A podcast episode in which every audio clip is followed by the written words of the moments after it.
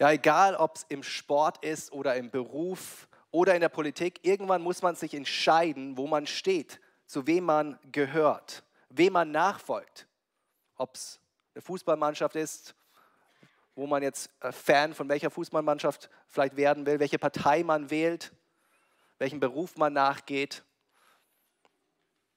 Irgendwann muss man sich eben entscheiden, ja? welche Partei, welche Mannschaft, welcher Beruf. Und das heißt dann auch irgendwie automatisch, dass man sich auch gegen was entscheidet. Wenn man sich für was entscheidet, dann automatisch auch gegen etwas anderes. Entweder wir sind für etwas oder für jemanden oder gegen jemanden. Entweder Nachfolger oder gewissermaßen auch Verfolger. Es gibt keinen Mittelweg. Und genau diese Situation sehen wir auch in unserem Predigtext heute Abend im Markus-Evangelium. Kapitel 3. Jesus hatte seinen Dienst begonnen. Er geht voran. Ich, ich werde noch kurz den Kontext erläutern, weil wir, wir in der FEG frei haben, haben jetzt die letzten Wochen schon im Markus-Evangelium äh, durchgemacht. Und da will ich euch noch ein bisschen den Hintergrund mit auf den Weg geben. Also Jesus hat in sein, ist in seinen Dienst gestartet er verkündigt das Evangelium und die Verkündigung des Wortes wird dann auch durch Wundertaten, durch Zeichen und Wunder untermauert und bestätigt. Er hat seine ersten Nachfolger berufen, die Fischer und Levi, den, den Zöllner. Aber umso mehr er dann auch hinausgeht in Galiläa und in den umliegenden Gegenden, umso mehr gibt es auch Widerstand gerade von den Pharisäern, von den Schriftgelehrten, von der geistlichen und religiösen Elite seiner Zeit. Die fühlen sich angegriffen.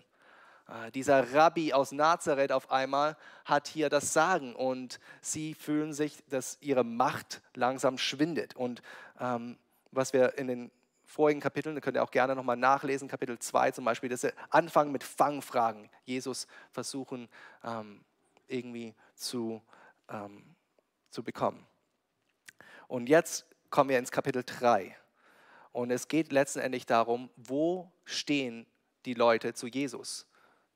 Wer sind seine Nachfolger? Wer sind seine Verfolger? Darum geht es in diesem Bibeltext in Kapitel 3, Verse 7 bis 35. Und die erste Frage, die Jesus letztendlich den Personen, die um ihn herum sind, fragt und die wir uns auch selbst fragen müssen, ist, folgst du Jesus nach? Das ist die erste Frage, die wir uns heute Abend stellen wollen. Folgst du Jesus nach? Wir lesen zunächst die Verse 7 bis 10. Ich lese aus der Schlachterübersetzung.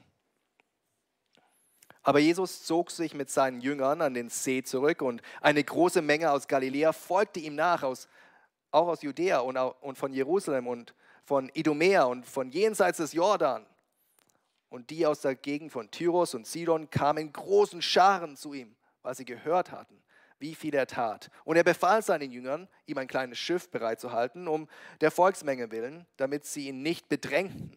Denn er heilte viele, sodass alle, die eine Plage hatten, sich an ihn herandrängten, um ihn anzurühren. Warum zieht sich hier Jesus in Vers 7 zurück an das Ufer des Sees, wie wir es hier lesen? Der Grund dafür ist wieder dieser wachsende Widerstand gegen ihn von Seiten der Schriftgelehrten. In den vorigen Versen, Kapitel 3, Verse 1 bis 6, hatte Jesus einen Mann am Sabbat geheilt, der hatte eine verdorrte Hand. Und die Pharisäer waren dort in dieser Synagoge und ihr einziges Ziel war, Jesus irgendwie dran zu kriegen. Ähm, dass er eben am Sabbat gearbeitet hat, den Sabbat irgendwie gebrochen hat, indem er diesen Mann heilt. Sie lauert ihn auf, Vers 2 heißt es dort, und dann dieses, diese vermeintliche äh, Sabbat, äh, also den Sabbat vermeintlich in ihren Augen gebrochen hat, war dann Grund genug für sie, Rat zu halten, um ihn dann auch umzubringen oder darüber Rat zu halten, wie sie ihn umbringen könnten. Vers 6. Es ist also hier kein Wunder, dass Jesus sich jetzt zuerst mal zurückzieht mit seinen Jüngern. Er will, er will aus dem Fadenkreuz der Schriftgelehrten sich äh, entziehen aber es geht ihm auch irgendwie wie ein Promi heutzutage, nicht wahr? Er kann sich einfach nicht aus der Öffentlichkeit fernhalten.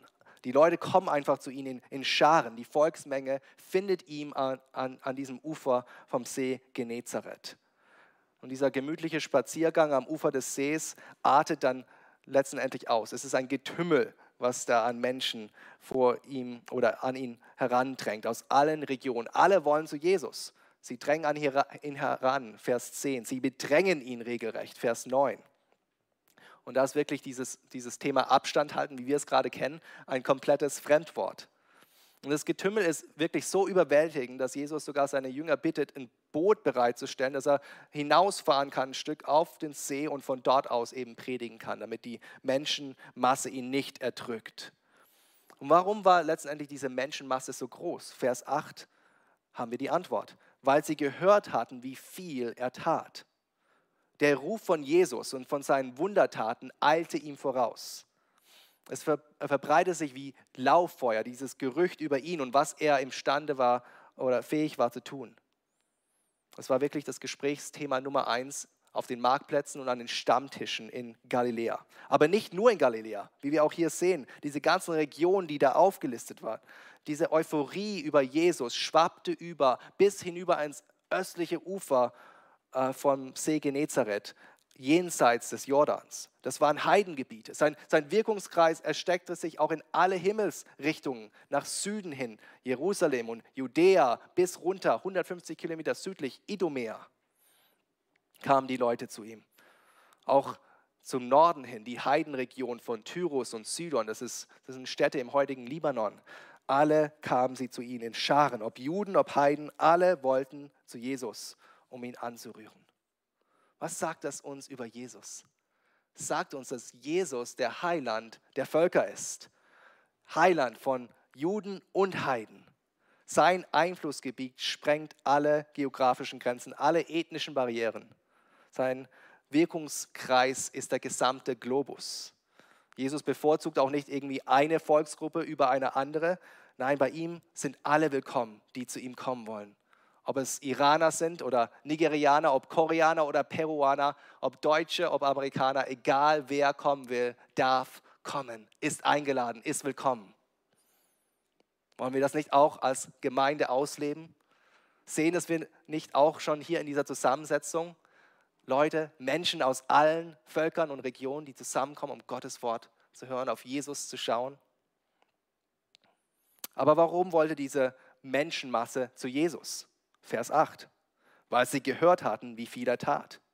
Und was war es genau an seinen Taten, die so eine magnetische Anziehungskraft hatten?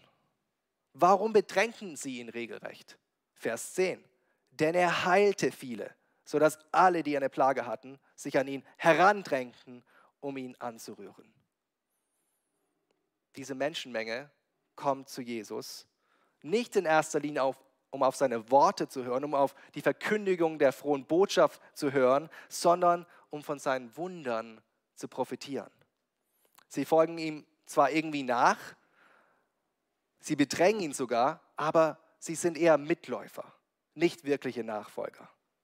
Es geht ihnen eigentlich in erster Linie nur um ihr leibliches Wohl. Ihr, ihr Seelenheil ist ihnen irgendwie egal. Sie sind getrieben von der Erwartung, gesund gemacht zu werden und haben nicht irgendwie die Hoffnung, dass Jesus sie auch gerecht sprechen kann, Vergebung geben kann, was ja viel wichtiger ist. Sie sind eben Mitläufer. Mitläufer und keine Nachfolger. Sobald der Hype um Jesus abflachen wird. Und das werden wir auch irgendwann später sehen, vielleicht nicht heute, aber wenn man weiterliest im Markus-Evangelium, sieht man das. Sobald es nicht mehr vorteilhaft ist für sie, Jesus nachzufolgen, dann, dann wird man vergebens nach diesen Menschen suchen. Dann ist die Menschenmasse nicht mehr da. Das sind so ähnlich wie, wie Erfolgsfans vielleicht im Fußball. Wenn die Mannschaft gerade gut spielt, wenn sie um die Meisterschaft spielt, dann ist man mit Leib und Seele dabei, dann ist man der größte Fan überhaupt. Aber wenn die Mannschaft dann mal absteigt, wie es bei meinem VfB oft der Fall gewesen ist, dann sind diese Erfolgsfans weg. Dann sind sie auf einmal Bayern-Fans. Ja, so ist doch. Nee, ihr Lieben, leider gibt es auch Erfolgschristen. Erfolgschristen, die sich vielleicht Nachfolger nennen, aber in Wirklichkeit nur Mitläufer sind. Und so stellt sich die Frage, so müssen wir alle für uns auch die Frage stellen, folge ich, folgst du Christus nach? Folgst du ihm nach, nur weil er dir irgendwelche Vorteile gibt?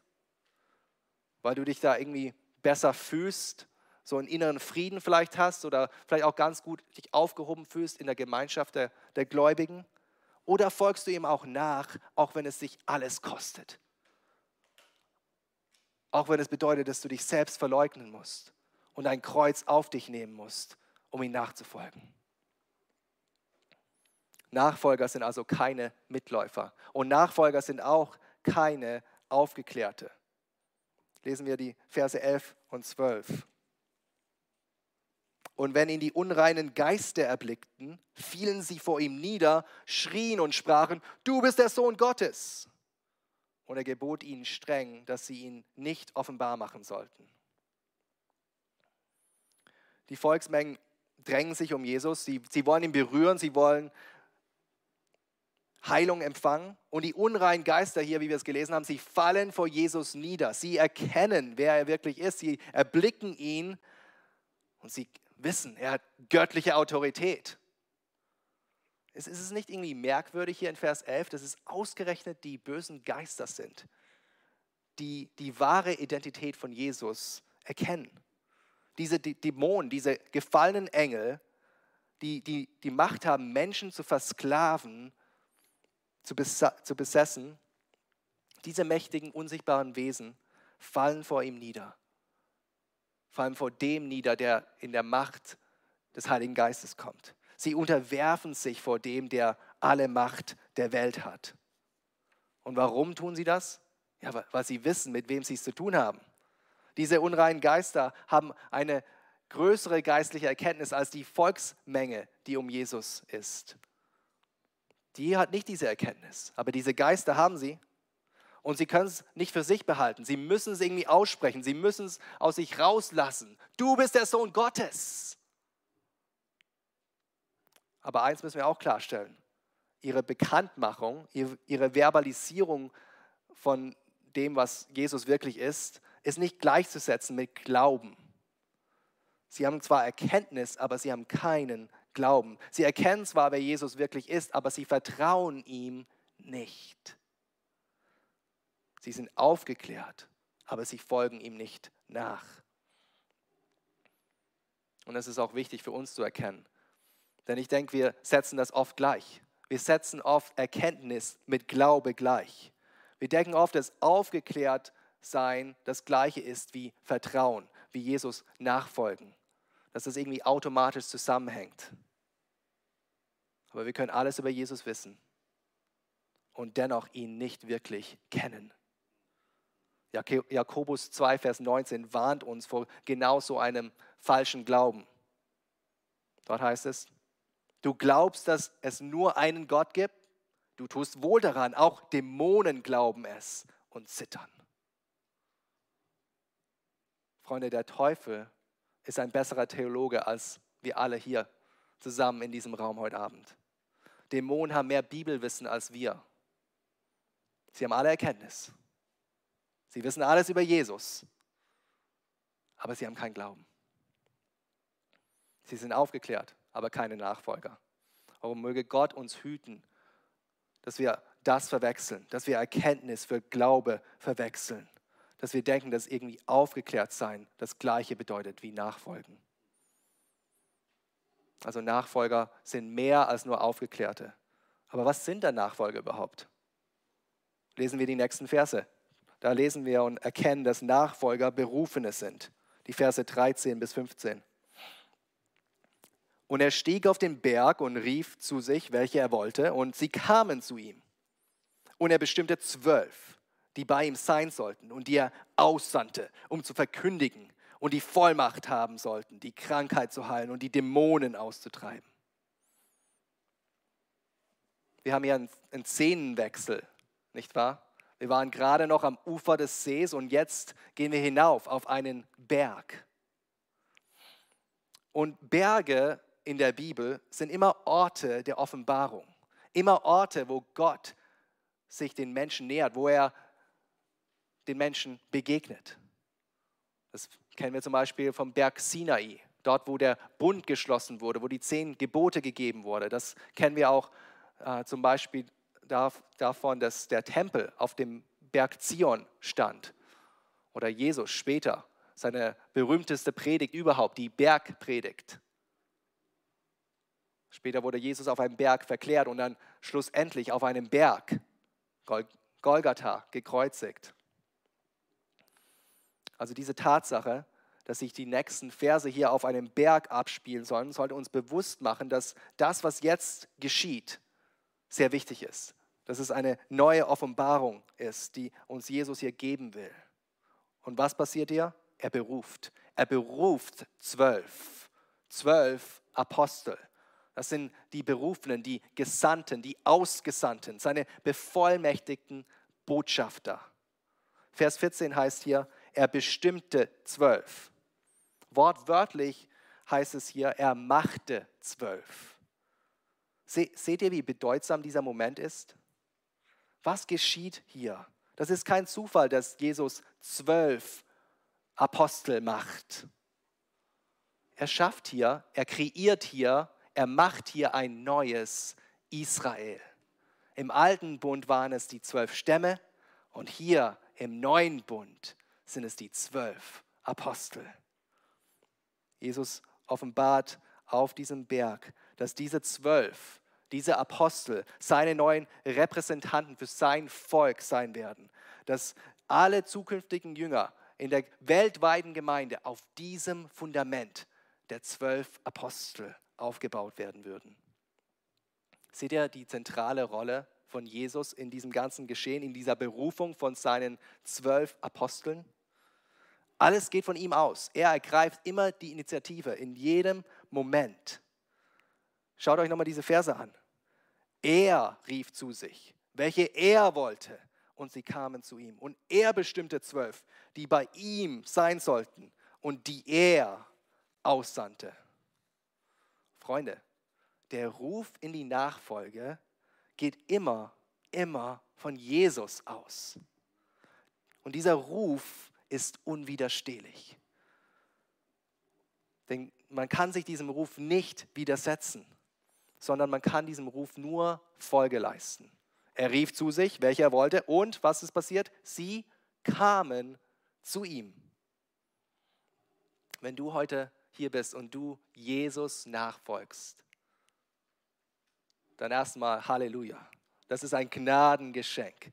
Und du folgst heute Jesus nur nach, weil er dich gerufen hat, weil er dich berufen hat.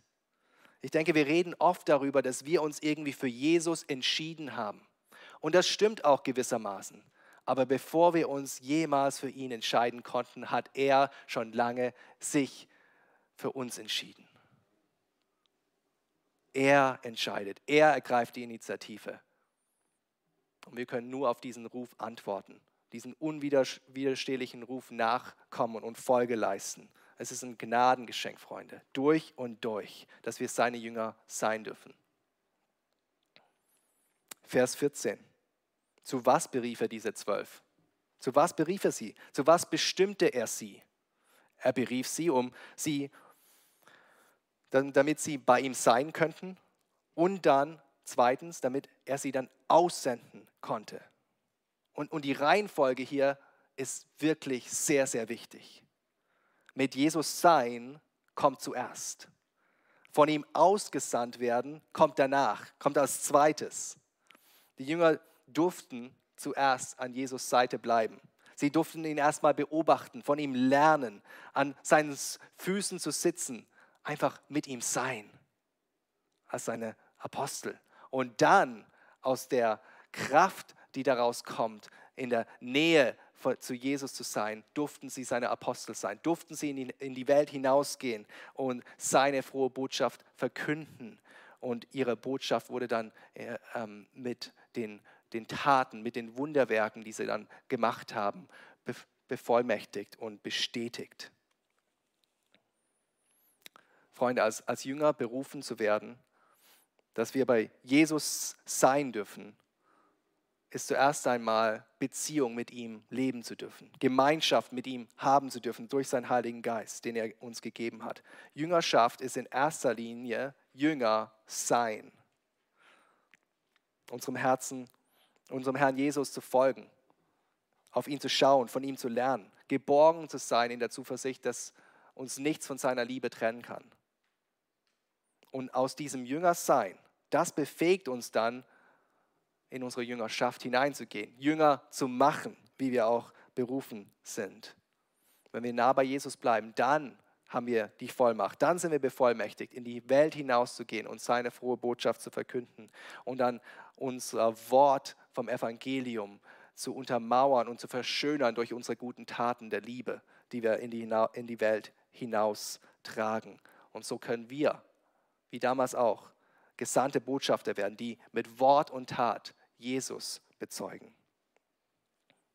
Und wen hat Jesus hier an seinen engsten Kreis von diesen zwölf Apostel berufen? Ja, sicherlich die Crème de la Crème von der damaligen Society. Das ist ja wie eine Castingshow. Die Top Ten sind diejenigen, die am außergewöhnlichsten sind, die am meisten Talent haben. Gell? Die, die durchschnittlichen, die gewöhnlichen, die können einfach die Koffer packen und nach Hause gehen. Nee, so war es nicht. Denn Jesus ist nicht Dieter Bohlen. Er bestimmt nicht diejenigen, die außergewöhnlich sind, nicht diejenigen, die Talent haben oder alles zusammen haben, sondern er bestimmt und er wählt und er beruft diejenigen, die nichts vorzuweisen haben, diejenigen, die gewöhnlich sind, diejenigen, die schwach sind, die töricht sind in den Augen der Welt. Schauen wir uns die nächsten Verse an, wen er berufen hat, Verse 16 bis 19. Hier ist die Liste.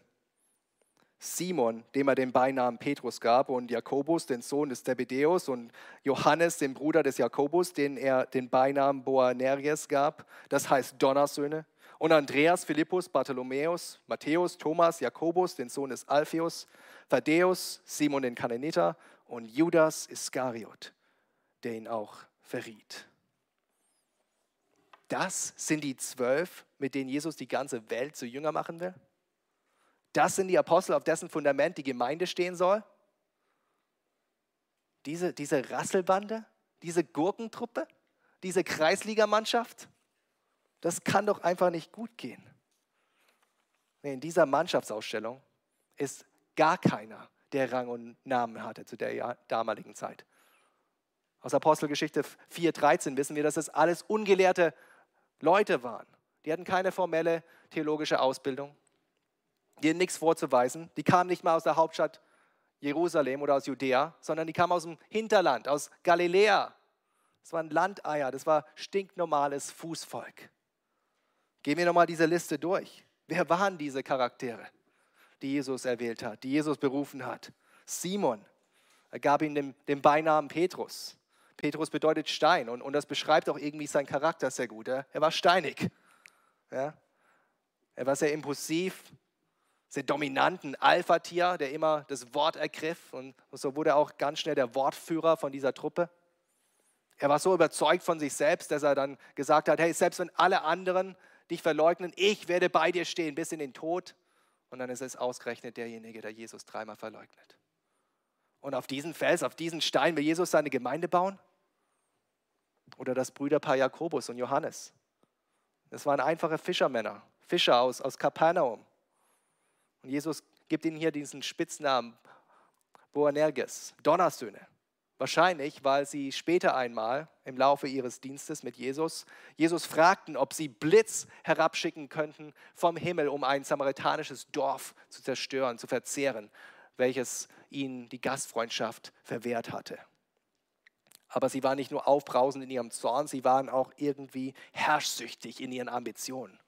Sie fragten Jesus nämlich, ob sie zur Rechten und zur Linken von ihm im Himmelreich sitzen konnten. Und solche Egoisten sollen hier die Welt bewegen? Dann ist der Andreas in der Auflistung. Er wird auch als Bruder des Simons oft genannt und bezeichnet. Dieser Andreas, der seinem Bruder Petrus erzählte, wir haben den Messias gefunden. Aber dann danach immer im Schatten von seinem Bruder Petrus stand der immer derjenige war, der im Hintergrund war. Die nächsten beiden heißen Philippus und Bartholomäus. Bartholomäus wird auch als Nathanael oft bezeichnet. Philippus ist eher der sachliche Realist.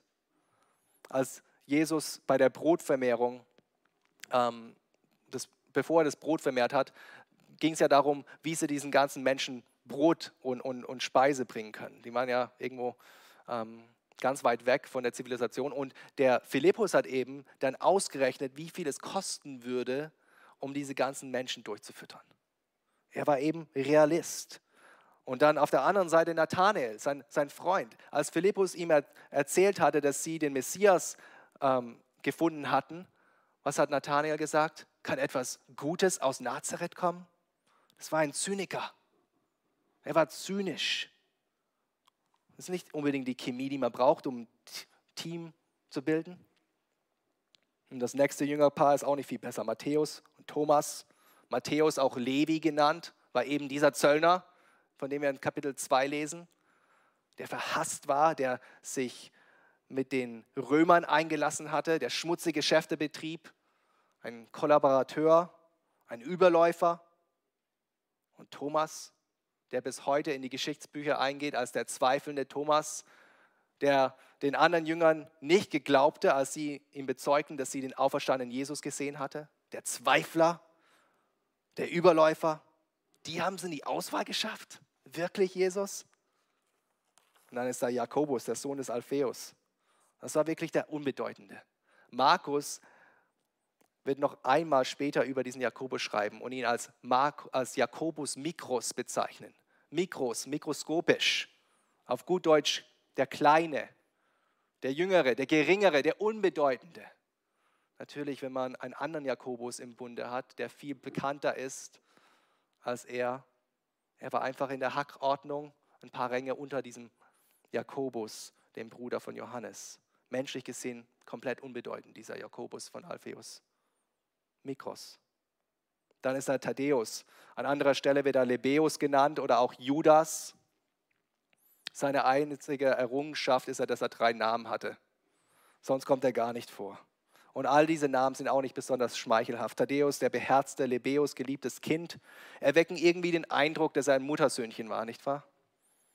Und dann ist sein wirklicher Name, sein Vorname Judas. Könnt ihr euch vorstellen, dass dieser Judas, dieser Thaddäus für den restlichen Lebensabschnitt, den er dann noch hatte, den, diesen gleichen Namen trug wie der Verräter Judas? Welch ein Stigma. Der vorletzte im Bunde ist Simon der Kananiter. Er war Teil von dieser radikalen Bewegung der Zeloten, dieser jüdischen Sekte. Und die Zeloten waren darauf bedacht, die Römer mit Waffengewalt aus dem Land zu vertreiben. Dieser Simon der Zelot war ein Extremist im besten Fall und im schlimmsten Fall ein Terrorist. Könnt ihr euch vorstellen, welches Konfliktpotenzial zwischen diesem, diesem Simon, dem Zeloten, und Matthäus, dem Zöllnern, geherrscht haben könnte in dieser Jüngerschar? Nicht unbedingt teamfähig, die beiden. Und zuletzt natürlich Judas Iskariot, der ihn verriet. Einer, der es allen vorgespielt hat, dass er dazugehört, dass er ein guter Jünger war, aber der in Wirklichkeit dem Mammon hinterher war, der geldgierig war.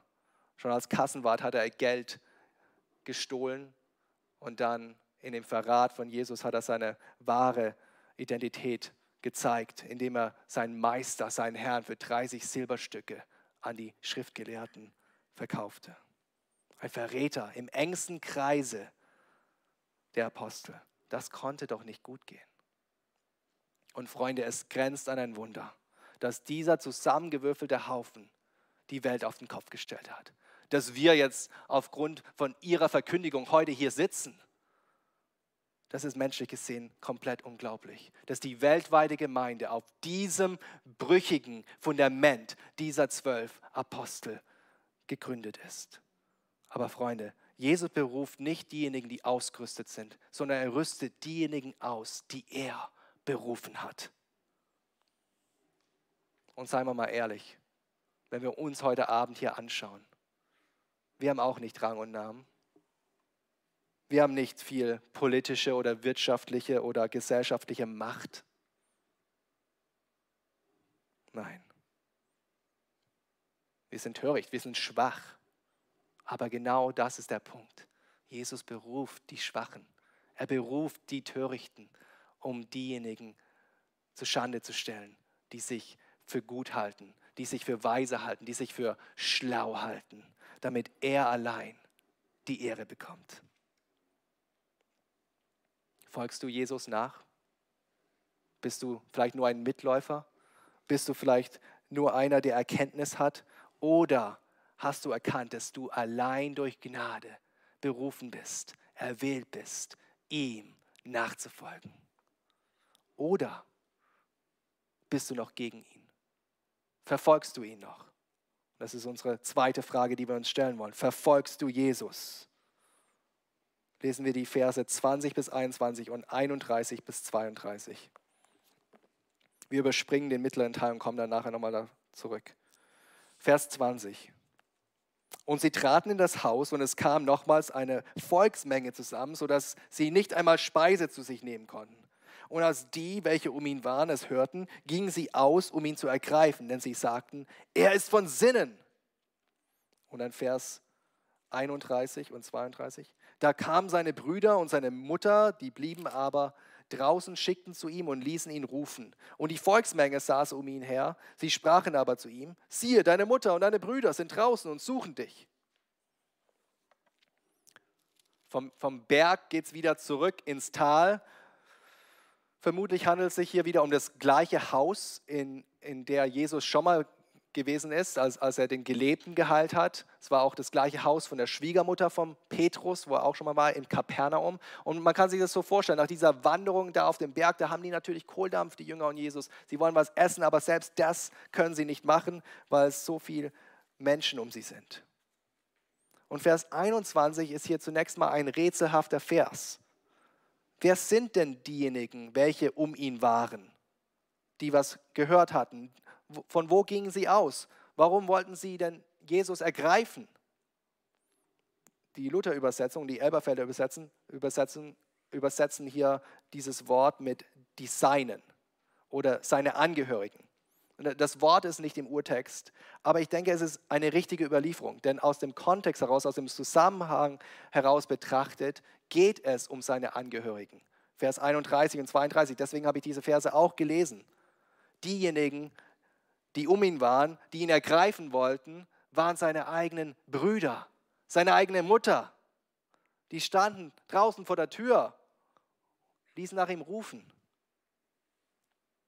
Die Familie von Jesus ist zu ihm gekommen, nicht um auf sein Wort zu hören, nicht um Heilung von ihm zu empfangen, sondern um ihn von seinem Dienst zu hindern. Sie gingen aus Nazareth aus, sie gingen, um ihn zu ergreifen und womöglich mit nach Hause zu nehmen. Und ich denke, es ist leicht vielleicht jetzt darüber zu richten. Aber ich glaube, wenn wir uns mal vor Augen halten und uns ausmalen, diese Situation, dann ist es schon auch irgendwie nachvollziehbar hier ihr Sohn, ihr, ihr Bruder, dieser einfache Zimmermann aus Nazareth, der, der war auf einmal in der Öffentlichkeit und hatte sich jetzt diese ganze religiöse Elite zum Feinde gemacht. War er von Sinn? Hat er den Verstand verloren, solche mächtigen Feinde gegen sich aufzubringen? Sie wollten ihn doch nur beschützen. Sie wollten sich doch nur kümmern, ihn, ihn zur Vernunft bringen, ihn davon abhalten, sich selbst in Gefahr zu versetzen. Sie meinen es doch nur gut mit ihm.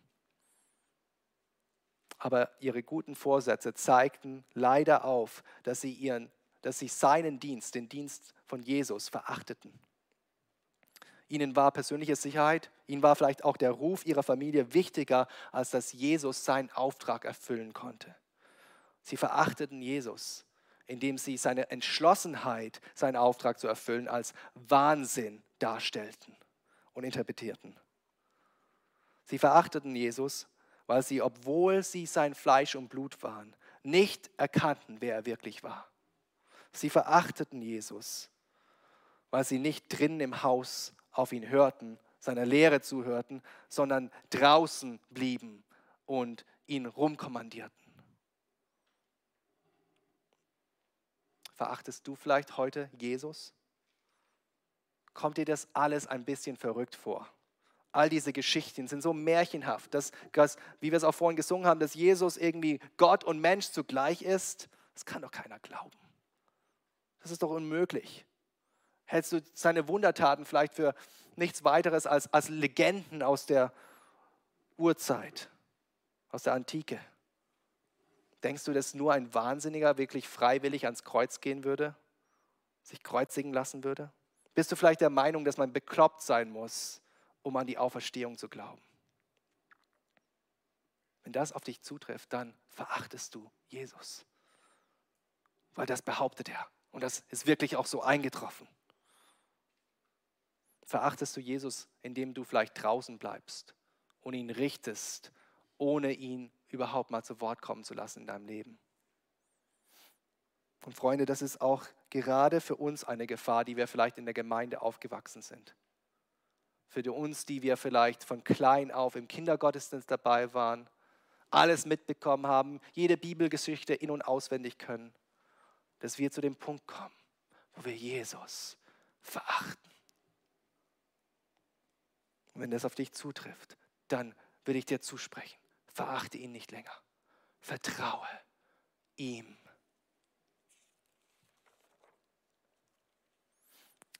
Markus macht hier in diesen Versen von einem literarischen Stilmittel Gebrauch. Wir können es auch als Sandwich bezeichnen. Das kommt euch vielleicht komisch vor, aber ich erkläre es.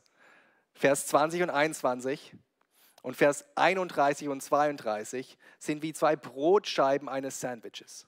Und alles, was darin liegt, der ganze Inhalt, der dazwischen kommt, wird von diesen zwei Teilen zusammengehalten und bekommt seine Bedeutung von diesen zwei Teilen. Mit, mit anderen Worten ausgedrückt, diese zwei Verspaare, Verse 20 bis 21, Vers 31 bis 32, die wir schon gelesen haben, helfen uns, alles zu verstehen, was darin liegt, die Verse 22 bis 30. Und was ist in diesen Versen passiert, diese Sandwich-Verse, die wir gerade gelebt, gelesen haben, die wir uns gerade angeschaut haben? Ja, seine Angehörigen sind gekommen. Ja, sie, sie wollen ihn ergreifen, sie wollen ihn ausbremsen, sie wollen ihn aufhalten, sie wollen ihn festbinden. Aber in den Versen 22 bis 30 zeigt Jesus, dass er sich nicht aufhalten lässt. Zeigt Jesus, dass er nicht ausgebremst werden kann. Zeigt Jesus, dass er sich von keinem, nicht mal von seiner Familie, nicht von den Schriftgelehrten und schon gar nicht von Dämonen binden lässt, sondern dass er derjenige ist, der bindet. Dass er derjenige ist, der die Vollmacht hat. Lesen wir diese Verse. Verse 22 bis 27. Und die Schriftgelehrten, die von Jerusalem herabgekommen waren, sprachen, er hat den Belzebul und durch den Obersten der Dämonen treibt er die Dämonen aus. Da rief er, sich, er, da rief er sie zu sich und sprach in Gleichnissen zu ihnen. Wie kann der Satan den Satan austreiben? Und wenn ein Reich in sich selbst uneins ist, so kann ein solches Reich nicht bestehen.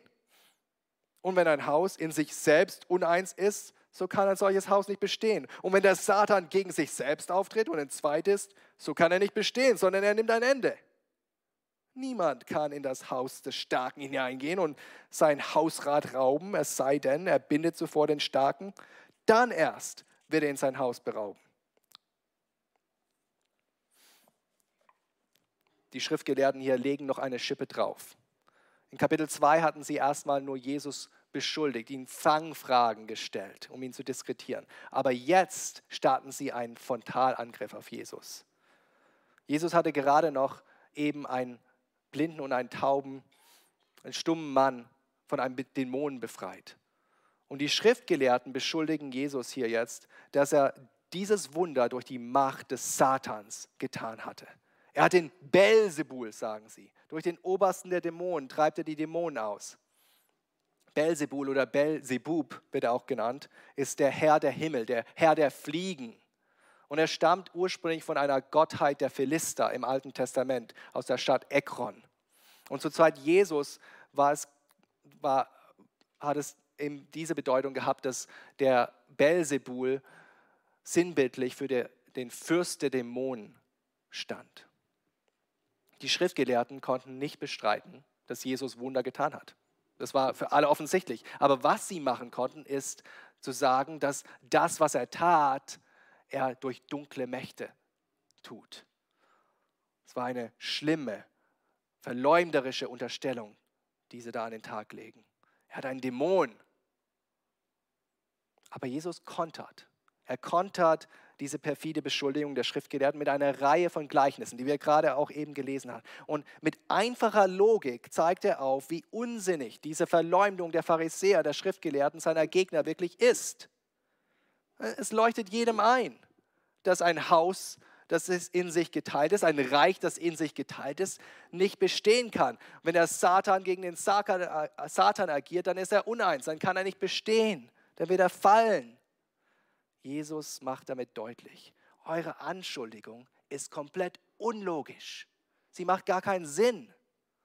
Und Jesus dreht im letzten Gleichnis auf den Spieß um. In diesem letzten Gleichnis stellt Jesus klar, dass er derjenige ist, der den starken Mann, den Teufel, bindet und ihm sein Hausrat raubt. Jesus beschreibt somit, warum er Dämonen austreibt. Er treibt Dämonen aus, weil diese Menschen in Ketten liegen, versklavt durch den Teufel. Und er befreit sie. Und was macht er? Er bindet dann den starken Mann, den Dämonen. Und am Kreuz hat Jesus das ein für alle Mal gezeigt. Ein für alle Mal den starken Mann gebunden, indem er unseren Beschuldiger, unseren Ankläger stumm gemacht hat, zum Schweigen gebracht hat. Denn er hat das Lösegeld bezahlt. Unsere Schuld ist ans Kreuz genagelt worden und der Anschuldiger, der Beschuldiger kann uns nichts mehr anhaben, denn Gottes Gerechtigkeit ist aufrechterhalten worden am Kreuz. Ist das nicht auch irgendwie alles ein bisschen ironisch? Dass hier in Vers 11 die bösen Geister erkennen, wer Jesus wirklich ist, erkennen, wer es ist, der sie gerade austreibt. Du bist der Sohn Gottes, hatten die gesagt. Aber hier die Schriftgelehrten, diejenigen, die eigentlich die Erkenntnis haben sollten, weil sie die komplette Schrift hatten, die haben keine Ahnung, wer es ist. Die rechnen dem sogar, was Jesus tut, dem Teufel zu. Genau umgekehrt. Die Geister haben mehr Erkenntnis als die religiöse Elite. Das ist unglaublich. Und Freunde, wenn wir uns in, in der Welt umherschauen, dann wird klar, dass Jesus immer noch heute verleumdet wird. Egal, wo wir hinschauen. Popstars inszenieren spöttische Darstellungen der Kreuzigung in ihren, ihren Musikvideos. Bestseller-Autoren stellen in ihrem Roman Jesus so dar, dass er irgendwie ein Liebhaber von Maria Magdalena war. Sein Name, sein heiliger Name, Jesus Christus, wird degradiert zu einem Schimpfwort, egal wo man hinschaut. Er wird gehasst, er wird verspottet, er wird verhöhnt, er wird verleumdet, obwohl er als der sündlose Retter nie jemand was zu Leide gemacht hat. Geleide getan hat. Und wir müssen uns auch gewiss machen und bewusst sein, dass wir diejenigen, die ihm nachfolgen, dass es uns genauso ergehen wird. Jesus hat selbst gesagt, wenn ich als Belzebul bezeichnet werde, dann wird es euch auch genauso gehen. Und so sollen wir uns darauf einstellen, dass wir auch verhasst werden, dass wir auch verleumdet werden, dass wir auch verhöhnt werden von der Welt. Aber die Verfolger von Jesus werden nicht das letzte Wort haben, denn Jesus verurteilt seine Verfolger. Die Verse 28 bis 30. Jesus sagt, wahrlich, ich sage euch, alle Sünden sollen den Menschenkindern vergeben werden, auch die Lästerung, womit sie lästern. Wer aber gegen den Heiligen Geist lästert, der hat in Ewigkeit keine Vergebung, sondern er ist in einem ewigen Gericht verfallen. Denn sie sagten, er hat einen unreinen Geist. Jesus warnt hier sehr ausdrücklich, sehr indringlich diesen Pharisäern, diesen Schriftgelehrten vor der Sünde, die sie gerade begangen hatten.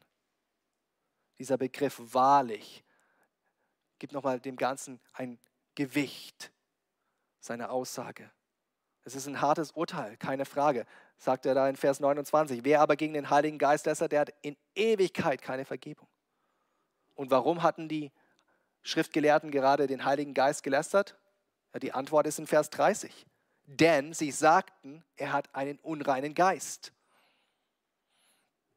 Mit anderen Worten ausgedrückt, diese Schriftgelehrten hatten vorsätzlich und verleumderisch die Werke von Jesus, die in der Kraft des Heiligen Geistes geschehen sind und vollbracht worden sind,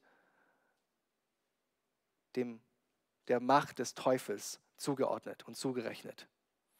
Und damit hatten sie den Heiligen Geist gelästert und die unverzeihliche Sünde begangen. Und diese Sünde hat letztendlich in, in Ewigkeit keine Vergebung, denn diese Sünde drückt letztendlich eine Herzenshaltung aus, die zutiefst Jesus verachtet, die zutiefst Jesus hasst und ihn verleumden will. Und diese Sünde wird, wird reuelos und bußlos fortgeführt. Und, und, und man wird nicht davon umkehren. Da ist einfach keinerlei Buße da. Deswegen auch keine Chance der Vergebung. Vielleicht bist du heute hier und, und du hast vielleicht Angst, dass du diese Sünde schon mal begangen hast. Mir ging es auf jeden Fall schon mal so, dass ich da mir drüber Gedanken gemacht habe. Schon alleine, dass du dir darüber Gedanken machst, ist Beleg dafür, dass dein Herz noch nicht so verhärtet ist. Dass dein Gewissen noch aktiv ist. Dass der Heilige Geist schon in dir wirkt. Denn ein, ein wahrer Nachfolger Jesu, der den Heiligen Geist empfangen hat, in dem der Heilige Geist wohnt, der kann nicht den Heiligen Geist lästern. Das ist unmöglich, denn dann wäre unser Haus uneins und das wäre absurd. Es geht nicht. Jemand, der den Heiligen Geist hat, kann ihn nicht lästern. Wenn du aber ein Lästerer bist heute Abend, dann flehe ich dich an. Lass ab davon. Hör auf, Jesus zu verleumden. Noch ist Zeit, Buße zu tun. Noch ist Zeit, deine Schuld zu bekennen, bevor er wiederkommt und alle Menschen richten wird. Bekenne deine Sünde. Glaube felsenfest an dem Opfer von Jesus Christus und dass sein Opfer größer ist als jede Sünde. Und empfange Vergebung von unserem Herrn Jesus Christus. Die Verfolger von Jesus Christus können vor dem Sohn Gottes nicht bestehen. Wie Jesus selbst gesagt hat, nicht, wer nicht für mich ist, ist gegen mich. Aber was bedeutet das dann für uns, für Jesus zu sein? Und das bringt uns hier uns, äh, jetzt zu unserem Schlusswort in diesen letzten zwei Versen. Nachfolger von Jesus tun den Willen Gottes. Die Verse 33 bis 35. Und er antwortete ihn und sprach, wer ist meine Mutter oder wer sind meine Brüder? Und indem er ringsumher die ansah, die um ihn saßen, sprach er, siehe da, meine Mutter und meine Brüder. Denn wer den Willen Gottes tut, der ist mein Bruder und meine Schwester und Mutter. Jesus definiert hier in diesen abschließenden Versen die Familie ganz neu. Seine, seine Mutter und seine Brüder, seine Schwestern sind nichts, in erster Linie seine leibliche Familie, sondern seine geistliche Familie, die sich dadurch auszeichnen, dass sie seinen Willen und den Willen Gottes tun. Und es ist wichtig, dass wir erwähnen, dass Jesus hier nicht die irdische oder die biologische Familie irgendwie verwirft oder schlecht machen will. Nein, nein. Er, er selbst sagt ja noch am Kreuz zu seinen Jüngern, dass er sich um seine Mutter kümmern soll. Vielmehr geht es hier darum, dass die geistliche Familie viel wichtiger ist als die irdische. Denn die geistliche Familie wird in Ewigkeit Bestand haben. Geistlicher Bruder und Schwester von Jesus zu sein, ist weitaus bedeutender, als in seiner irdischen Familie gewesen zu sein. Und wir dürfen hier auch nicht die Reihenfolge verwechseln. Den Willen Gottes zu tun, macht uns nicht zu seiner Familie, macht uns nicht zu seinen Brüdern und Schwestern und zu seiner Mutter. Nein, es ist andersherum. Wer den Willen Gottes tut, der zeigt auf, dass er schon zur Familie gehört dass er schon Bruder und Schwester und Mutter ist. Denn das ist genau das, was wahre Brüder und Schwestern von Jesus ausmachen. Die wollen ihrem älteren Bruder nachahmen. Die wollen so sein wie er. Die wollen genauso wie er sagt, nicht mein Wille geschehe, Vater, sondern dein Wille. Das macht ein Bruder und eine Schwester und eine Mutter von Jesus aus. Abschließend wollen wir uns vielleicht noch kurz fragen, was bedeutet es eigentlich, den Willen Gottes zu tun, als Jesus-Nachfolger, die durch Gnade allein berufen und erlöst sind. Was bedeutet das für uns? Den Willen Gottes tun bedeutet in erster Linie bei Jesus zu sein. Wie auch hier diejenigen, die in diesem Raum, in diesem Haus eng zusammengepfercht waren und auf seine Stimme gehört haben, zu seinen Füßen gesessen haben. Wenn wir in ihm bleiben, dann werden wir Frucht tragen. Wenn wir ihn in seinem Wort begegnen, dann können wir unser Leben komplett auf ihn ausrichten. So tun wir Gottes Willen. Gottes Willen tun heißt auch, dass wir Jesus nicht länger verachten, ihn nicht verleumden oder nur als Mitläufer mitgehen, in der Menge dabei sind, sondern dass wir den Ruf nachgehen, den Ruf folgen in die Nachfolge, alles stehen und liegen lassen, unser Kreuz auf uns nehmen, uns selbst zu verleugnen und Jesus nachzueifern. Gottes Willen zu tun bedeutet auch, dass wir uns vom Heiligen Geist leiten lassen in unserem Leben. Dass wir uns absagen von der Sünde. Dass wir äh, uns nicht von den Begierden unseres Fleisches treiben lassen. Gottes Willen zu tun heißt, dass wir Gott immer wieder darum bitten, dass Jesus immer mehr in uns verherrlicht wird. Dass Jesus immer mehr auch in uns Wohnung findet. Dass wir immer mehr in sein Ebenbild verwandelt werden. Wir kommen zum Schluss. Wie stehst du heute Abend zu Jesus? Bist du für Jesus oder bist du gegen ihn? Bist du jemand, der ihm immer noch verachtet, der ihn immer noch verleumdet, nur bei seiner Wiederkunft festzustellen, dass er dich verurteilen wird? Oder vertraust du ihm? Vertraust du ihm von ganzem Herzen? Vertraust du ihm mit Leib und Seele? Das ist die Frage, die entscheidende Frage. Bist du Verfolger oder bist du Nachfolger? Lasst uns beten. Oh Vater im Himmel, wir danken dir für unseren Herrn Jesus Christus. Wir danken dir, dass er diejenigen beruft, die schwach sind, die nichts zu bieten haben, die sich nicht profilieren können. Wir danken dir für die Gnade. Wir danken dir, dass wir durch Gnade allein erlöst sind, erwählt sind und dass du uns auch dann freisprichst von der Schuld und uns auch ermöglicht, durch deinen Heiligen Geist ein Leben zu führen, das dir Ehre bringt. Ich bitte dich auch ganz besonders um diejenigen, die vielleicht heute da sind und dir noch nicht nachfolgen. Ich bitte dich, dass du durch deinen Geist in ihnen wirkst, in ihren Herzen wirkst, dass du die Herzen, die vielleicht noch hart sind, weich machst dass sie erkennen, dass Jesus allein Herr ist, dass sie mit uns auch mitsingen können. Christus ist mein Herr. In seinem Namen beten wir. Amen.